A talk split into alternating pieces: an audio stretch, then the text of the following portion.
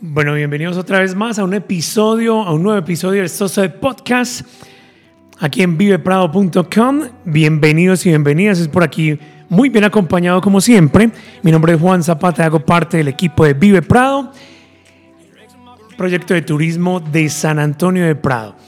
Muy bacano porque hoy tenemos una invitada muy especial. Además de todo, estoy muy bien acompañado con Camila Cano y que sea Camila Cano la que nos presente eh, la invitada de hoy precisamente que estamos hablando de Comulsap y hoy vamos a tener una invitada que ya tiene que ver mucho con uno de los procesos que tiene esta cooperativa, la cooperativa multiactiva de San Antonio de Prado. Buenos días, Cami, ¿cómo amaneces?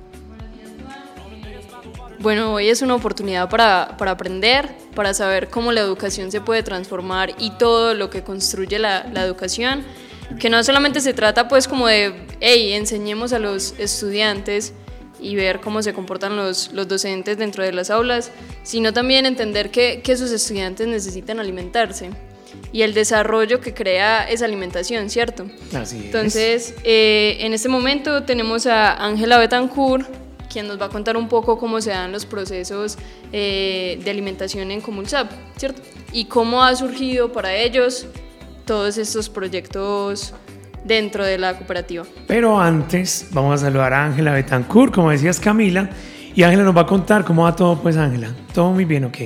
Hola muchachos, muy bien, ¿y ustedes? Qué chévere Ángela tenerte por acá en los micrófonos de Vive Prado. Y hoy vamos a hacer un podcast, pero primero vamos a saber un poco más de la vida de Ángela, dónde vive Ángela, qué ha hecho de la vida Ángela, qué has estudiado vos. Es una niña toda juiciosa, ¿sí o no? Sí, siempre. sí, claro, siempre he sido muy juiciosa. Y cuéntanos dónde vives, a qué te dedicas actualmente y todo esto. Bueno, yo vivo aquí en San Antonio de Prado, siempre he sido de San Antonio de Prado. Soy nutricionista egresada de la Universidad de Antioquia. Vivo en el sector de Villaloma.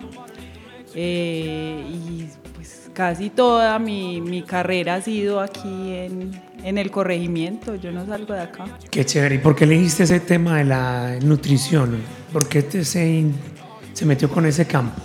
Me metí por ese lado porque después de buscar mucho que hacer eh, al salir del colegio, era como lo que más me llamaba la atención. Me parecía tan interesante ese tema que a, raíz de lo que usted comiera, eso le definía su estado de salud, su condición física, cómo se veía, entonces eso me, me llamaba mucho la atención y realmente escogí lo que era. Eh, qué chévere. Y la nutrición tiene que ver muchísimo con todos los aspectos deportivos, el tema de salud, el tema educativo, porque vos te imaginas donde un niño vaya sin comer a clase, o sea, complicado ese tema, ¿cierto, Ángela? Claro, incluso por eso es que, como decía Camila, no es solo la parte educativa desde eh, Comulsa, sino que es eh, todo lo que tiene que ver también con la parte del desarrollo de los muchachos desde la primera infancia hasta que terminan todo su proceso educativo, que es transversalizado por esta parte de la alimentación fundamental en su proceso de crecimiento y desarrollo.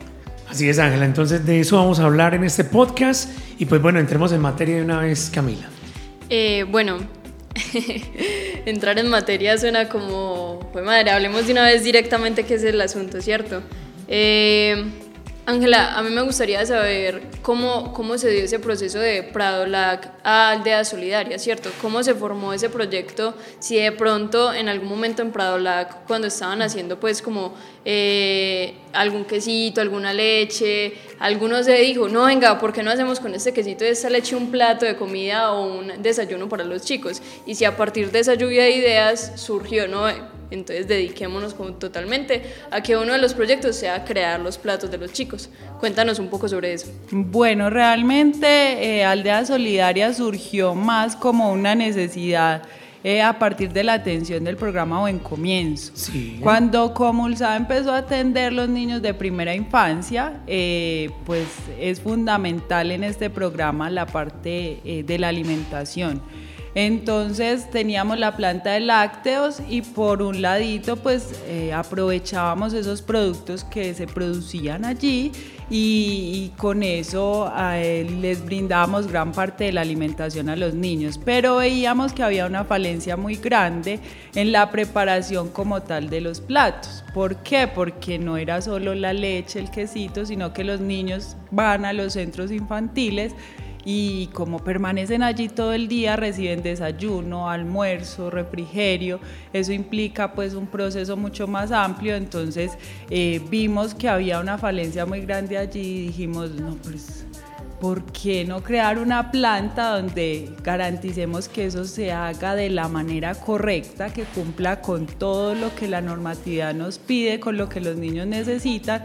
Y fusionamos de alguna manera las dos plantas. Aprovechamos los productos que salen de Prado Lac e incursionamos también en la otra parte de producir alimentos ya completos, platos completos. Qué bueno, entonces en ese proceso de Prado Lac, pues yo sé que Prado Lac hace parte de Comulsap y allá puedo eh, comprar mi leche, mi huevo, eh, perdón, mi leche, eh, yogures, los quesitos, las cuajadas. ¿Qué más tenemos allá en los productos de Prado Lac? Eh, también eh, preparan eh, arequipe. Wow. a veces sacan algunas mermeladas y todo tipo de quesos, queso mozzarella, queso industrial, quesito, cuajada, ah, leche entera, leche descremada. Entonces cuando hacen la fusión de este Prado Lac al tema de la sal de aldea solidaria, ¿Cuál es esa transición? Es decir, estamos buscando una buena alimentación para los niños y las niñas, ¿correcto? En este caso, para los buen comienzo, como dijiste vos, Ángela, que era fundamental, hacía parte de ese proceso de los niños. Entonces, ¿cómo fue la transición ahí? No, entonces simplemente al nosotros montar la planta de alimentos, eh, aldeas solidarias, pues entonces ya hubo que hacerle la exigencia para la que había que crecer un poquito. Correcto. Y entonces de esa manera eh, logramos fusionar un proyecto que es demasiado bonito en la cooperativa y es que no solo es lo que hacemos nosotros internamente eh, con la producción de la leche, la producción de los platos para los niños, sino que lo que hay alrededor de todo eso y es, es el apoyo a los campesinos también del corregimiento, porque toda la leche que llega a Prado Lac es del corregimiento y de los pequeños productores del corregimiento. Entonces, simplemente dijimos, bueno, Prado Lac, a sacar más leche, más quesito que yo necesito para los niños de buen comienzo. A producir, señores. Sí, a producir. Nosotros necesitábamos aproximadamente mil litros de leche diarios. Entonces, eh, hágale que necesitamos es mucha leche y en ese sentido empezamos pues a, hacer ese trabajo mancomunado entre las dos plantas. Eh, ellos nos, nos surtían a nosotros lo que necesitábamos y nosotros lográbamos llevar los platos completos a los niños en toda la ciudad. Literalmente le sacaron la leche a Prado Blanco ustedes. Literalmente. y bueno, eh, de pronto tienes algún nombre de una familia acá del corregimiento que no, ellos son los que más leche nos dan. O producen, pues. O producen, pues.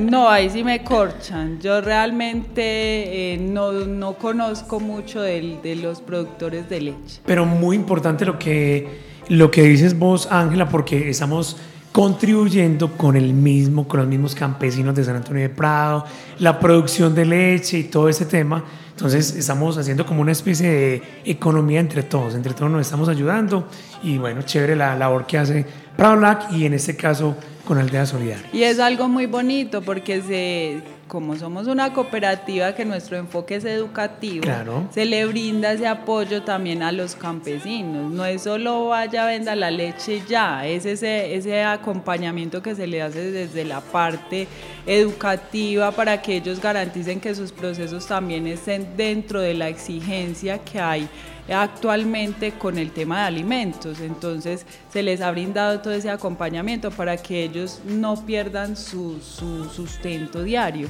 que es la producción de la leche. Bien importante. Muy importante, Juan. Eh, en esta sí, pues como en esta conversación me surge una pregunta y es ¿qué pasó con Aldea Solidaria o Compradola durante la pandemia? O sea, ¿cómo se confrontó esa situación?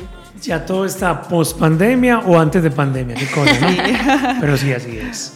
Bueno, eso fue un reto bastante grande. Eh, para Prado Lac fue algo muy positivo la pandemia.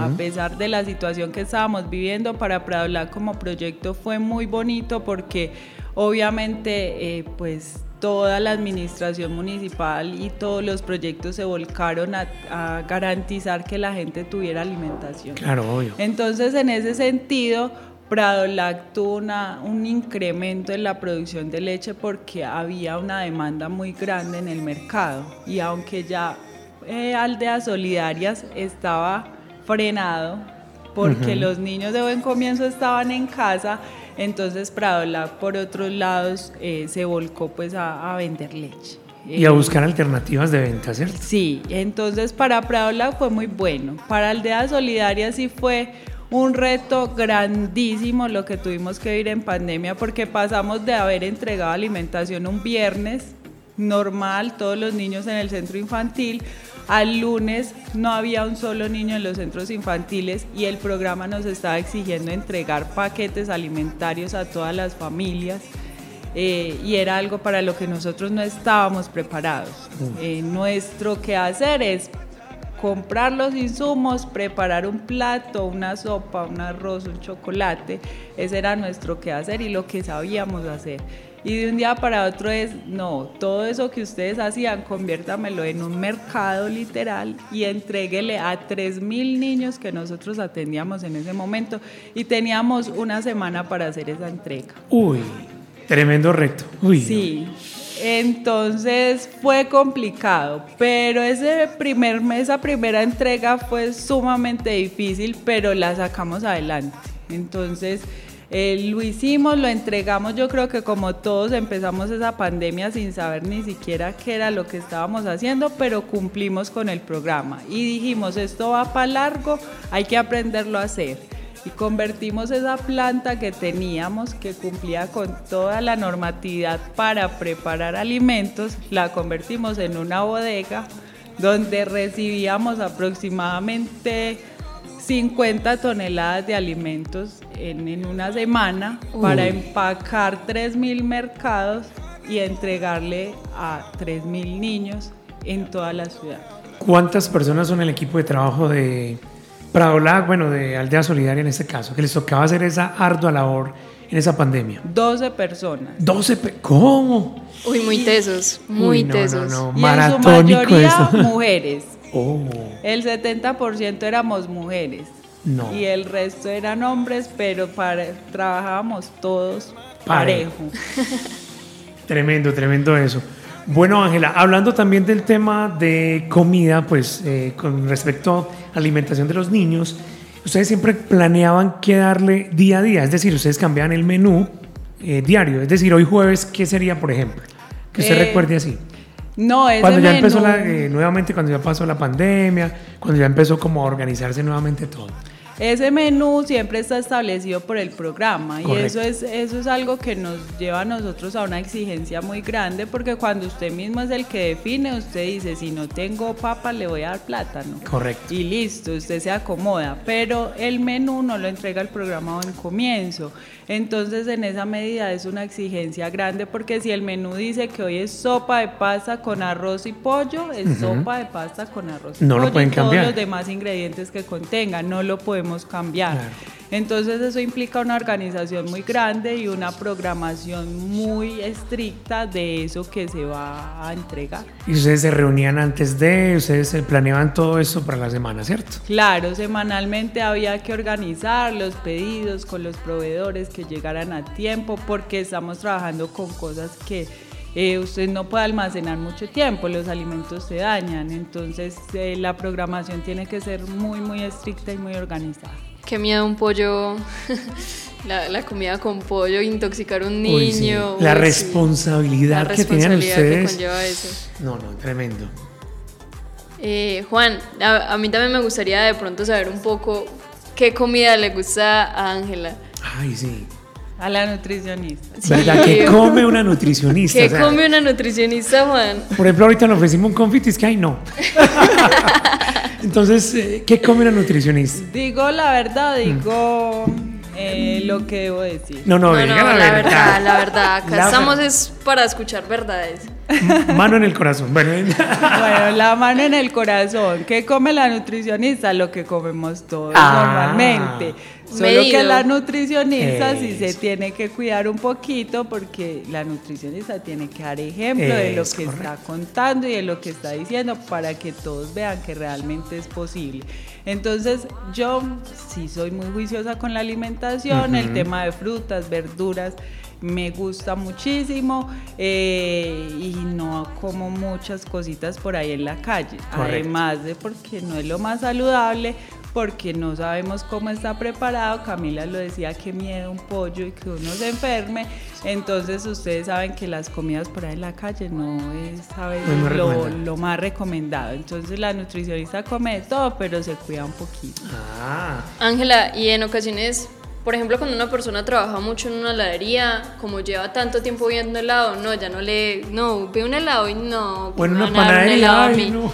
Entonces, vos que todo el tiempo estás con alimentos que, hijo de madre, sí eh, eh, nutren el cuerpo y ves todo el tiempo papa, pollo, también que llegas a tu casa y ves una papa y un pollo, ¿también te sucede o, no? Ya eso no, no, no pasa pues en, ti.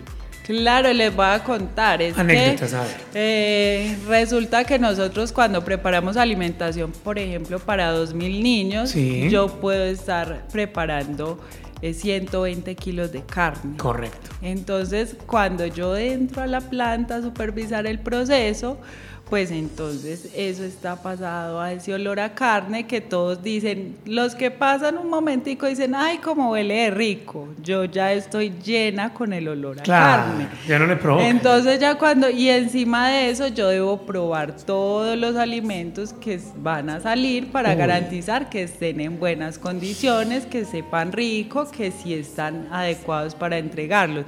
Entonces cuando llega la hora del almuerzo, pues yo ya me llené con el poquito de carne, de arroz, de ensalada y de todo lo que hicieron. Yo ya estoy llena, ah, ya no me dan ganas de almorzar más.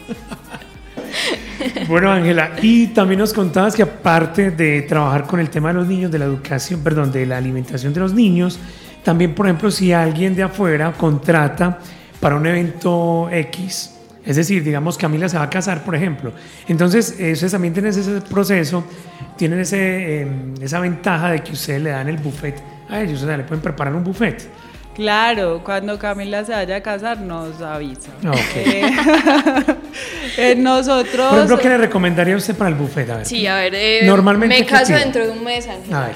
Bueno, para el, matrimonio de Camila, ¿qué mm. vamos a dar entonces? En el matrimonio de Camila nosotros eh, tenemos siempre varias opciones. Eso va muy encaminado a, cumplir como las expectativas de, las personas. Y al bolsillo, claro. Eh, y al bolsillo, muy importante eso, sobre todo ahora. Pero si es sobre todo, yo trato como de asesorarlos en, venga, ¿usted a qué hora se va a casar Camila? Ah. Camila y yo nos tenemos que sentar a revisar todos los pormenores del matrimonio. ¿Usted a qué hora se va a casar? ¿A quién va a invitar?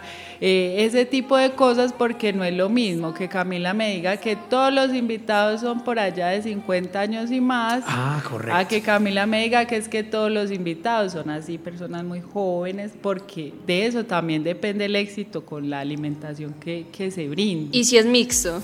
Y si es mixto, también ahí llegamos como a un acuerdo de venga, que es lo más recomendable, le damos opciones, venga, miremos qué le gusta, qué no le gusta y armamos un plato bien chévere que sea lo que Camila quiere y que le alcance con lo que tiene en el bolsillo en este momento. Qué interesante. Vean, ya sabemos entonces, vamos a llamar a Ángela Betancourt cuando Camila tome ese paso que va a realizar. Ese es un valor agregado que nosotros siempre le damos a en, en Comulsa y en la planta de alimentos a todos nuestros clientes. Y es que siempre le decimos, venga, usted puede comprar comida en cualquier parte, ¿cierto? Correcto. Pero es que aquí tiene la nutricionista. Entonces, además de que a usted le van a hacer un plato muy rico, entonces venga que la nutricionista le da por ahí tipsitos que, que le sirven para... Y te va a dar una asesoría muy buena. Claro. Por ejemplo, a mí personalmente, a mí me gusta mucho la comida saludable. A mí no me puede faltar una ensaladita en mi almuerzo. Me gustan mucho los vegetales, más que todo. Me encantan los vegetales. Obviamente las frutas también. Y yo le apuesto mucho como al tema de la comida saludable. Yo trato de no consumir muchos azúcares, no de consumir muchas gaseosas, porque eso es más delicioso hacerse un juguito, ¿cierto? Mm, más natural, más, ¿cierto? Entonces buscando esas opciones. Bueno. Entonces, eh, ¿cómo llega Ángela a la gran familia de Comulsa. Cuéntenos esa, eh, ¿qué pasó ahí? ¿Cómo, ¿Cómo llegaste ahí? Yo llegué aquí casi como eh, por un accidente. Mm. Eh, yo venía de trabajar en una unidad de cuidados intensivos en el Valle del Cauca. Correcto. Eh, había acabado de tener a mi hijo y me tuve que venir a Medellín porque no tenía quien cuidar a mi hijo por allá tan lejos. ¿Cómo se llama él? ¿Cómo se llama? Juan Felipe. Juan Felipe. Entonces no tenía quien cuidar a Juan Felipe por allá, entonces me tocó eh, venirme a Medellín, donde está mi familia. Entonces, como siempre he vivido en San Antonio de Prado, pues llegué a San Antonio de Prado y un día eh, que por casualidad me encontré con, eh, con unas personas que trabajaban en Comulsam, me dijeron, ve, ¿qué estás haciendo? Y ya no, acabo de llegar eh, ay, usted es nutricionista, yo necesito una nutricionista, baje para que miremos si trabaja. Y ya, bueno, listo. Y así empecé en Comulsa hace ya 13 años. 13 años, o sea que le ha tocado ver muchas transiciones en esa empresa y pues no, echando para adelante como siempre. Sí, claro. Qué bueno. Eh, yo tengo una pregunta, de esas preguntas eh, que uno dice, porque la cotidianidad siempre marca como la diferencia en una profesión. Entonces, la nutricionista, ¿cómo asume cuando una docente, venga, es que yo quiero rebajar? Es que vea qué comida le doy a mi hijo, no te pasa mucho que durante llegan los días y, ay, ¿y, qué desayuno? O, ay, ¿y qué almuerzo? ¿Y cómo asumes vos eso cuando muchas personas o, quizás algunas docentes eh, simplemente se te acercan como, ay, asesóreme por favor ya a, mi vida como tal? Hasta incluso en las familias pasa, ¿cierto? Es decir, cualquier oficio que usted tiene, digamos el abogado, entonces a todos les da por averiguarle cosas jurídicas hay un, un locutor, es que, ay, hable como un locutor. O sea, ¿sí me entiendes? es muy charro eso, ¿cierto? ¿Qué te ha pasado vos con ese cuento, No, eso es de nunca acabar. Claro. Eso, ay, usted es nutricionista, vea, es que yo quiero bajar de peso. Mm. Es que yo quiero, yo quiero que me diga qué le doy a mi niño que está muy flaco. Eh, y todas esas cosas. Entonces, eso pasa constantemente. Pues uno ya aprendió que hay que ayudar, claro, ¿cierto? Eso, para eso estamos, pues, y para eso eh, obtuvimos un conocimiento para tratar de ayudarle a las personas. ¿Qué es lo que pasa con eso? Y, y yo soy un poquito cruel. Yo les digo, bueno, yo le voy a hacer su plan de alimentación, pero la voy a vigilar. Ah, y si usted no se pone juiciosa, no vuelvan de mí, porque no hacemos nada. Entonces todas me tienen como un poquito de miedo.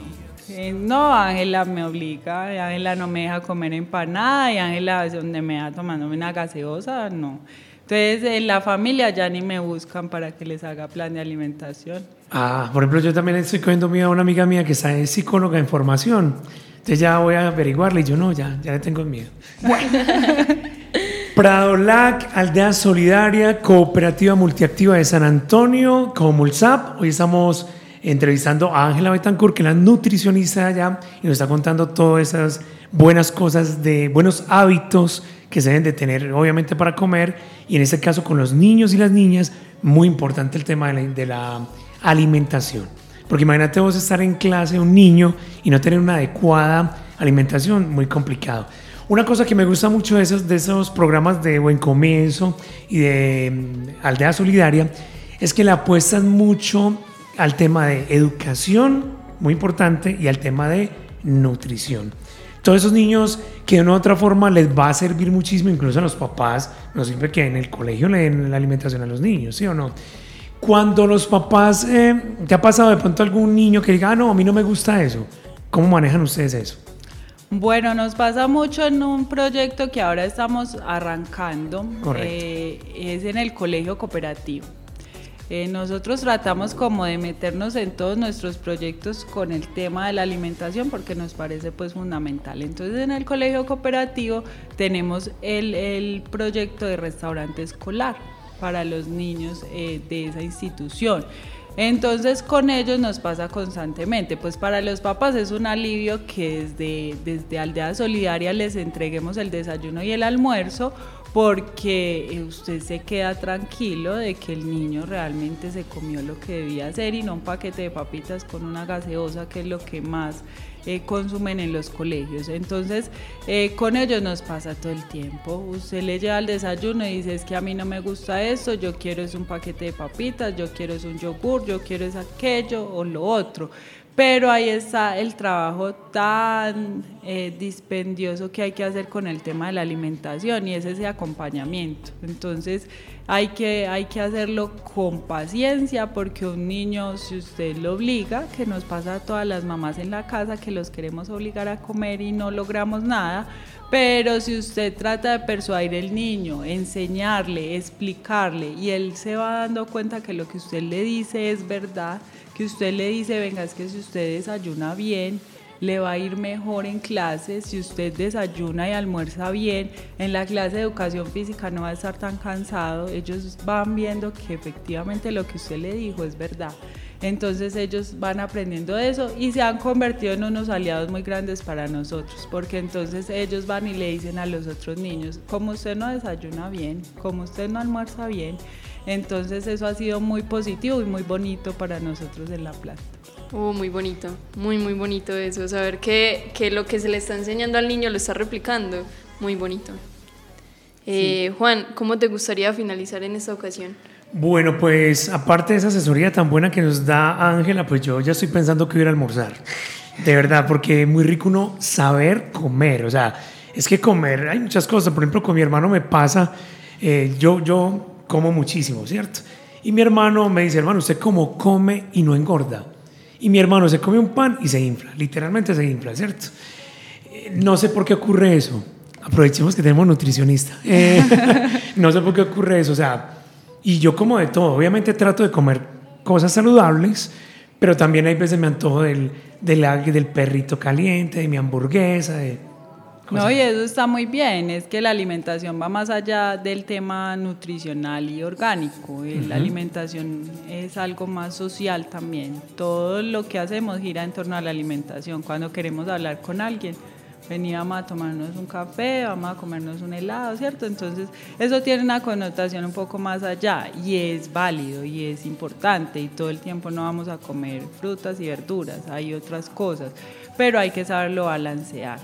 Eh, y con esa otra parte de por qué yo puedo comer de todo y el otro no lo puede hacer, eso ya tiene que ver con otros factores, un montón de factores. Ejemplo, la actividad física, pues no es lo mismo que yo coma mucho pan y me la pase sentada todo el día, que yo me mueva bastante durante el día, que yo haga actividad física regularmente, que yo tome mucha agua, coma mucha fruta, mucha verdura, eso ayuda a que el organismo asimile mejor todos esos alimentos. Y también hay una parte pues ya como em, eh, genética o, del metabolismo de, cada persona, que todos somos diferentes, entonces todos los organismos funcionan a un ritmo distinto. Entonces así como a mí un alimento me puede subir de peso muy fácil, la otra persona coge, lo asimila de una y, y no se le nota.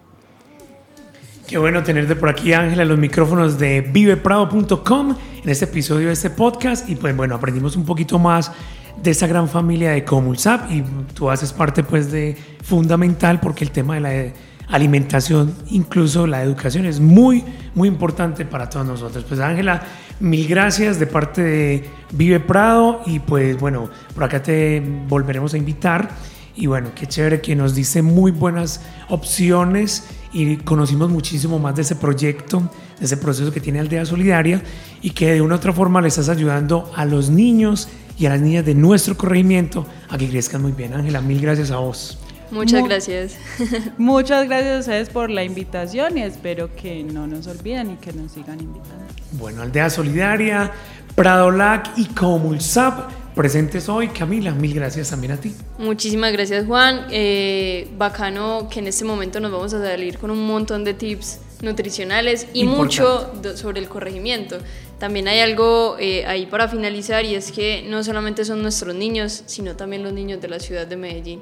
Ella nos mencionó, ¿no? Es que hay 3.000 niños y todos a nivel municipal. Entonces, qué interesante saber que desde este corregimiento, desde este rinconcito, eh, podemos aportar a toda la, la ciudad. Listo. Mil gracias y por acá volveremos a tenerte, Ángela. Muchas gracias. A ustedes.